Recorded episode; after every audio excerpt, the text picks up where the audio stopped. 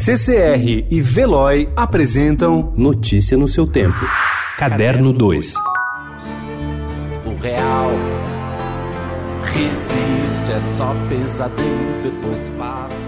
Em setembro, Arnaldo Antunes completa 60 anos de vida.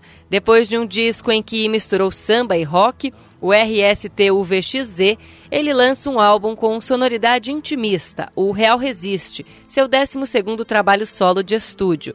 Disponível nas plataformas digitais a partir de amanhã, o álbum conta com 10 canções e um grupo fixo de músicos. César Mendes no violão de nylon, Daniel Jobim no piano, Dadi na guitarra, baixo e ukulele e Chico Salem na guitarra e violões. Arnaldo conta que no novo disco quis deixar de lado o peso do ritmo do trabalho anterior para se aproximar ainda mais da gênese das canções. Amor, eu sei que quieres llevarte mi ilusión. Amor, Inácio Jacinto Vila Fernandes, mais conhecido como Bola de Nieve, mesmo ignorado pelas gravadoras da ilha, em Cuba, entre 1944 e 1959, é um nome sagrado, algo além da magia dos boleros, ao largo das trovas, distante das salsas. Um pianista, cantor e compositor que subestimava-se nas três funções quando dava entrevistas, revelando seu talento um intérprete. E a artista brasileira Fabiana Cosa lembra o cubano com o projeto Ai Amor, hoje às 10h30 da noite no Blue Note em São Paulo. Apenas voz e piano, com todas as tensões que Bola criava nos silêncios das pausas e da alma.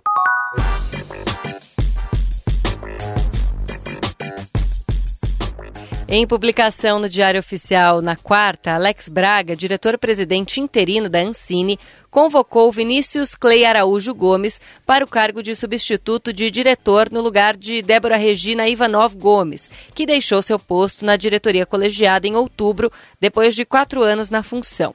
E convocou o pastor Edilásio Barra para o mesmo cargo. Ele vai ocupar a vaga na diretoria colegiada, que era de Christian de Castro Oliveira, ex-diretor-presidente da Ancine, até ser denunciado pela Procuradoria pelos crimes de estelionato, falsidade ideológica e e uso de documento falso, além de crime contra a ordem tributária.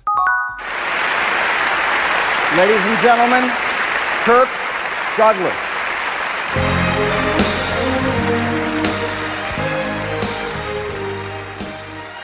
Ele nasceu Isur Danielovich, numa localidade chamada Amsterdã, próximo a Nova York, em 1916.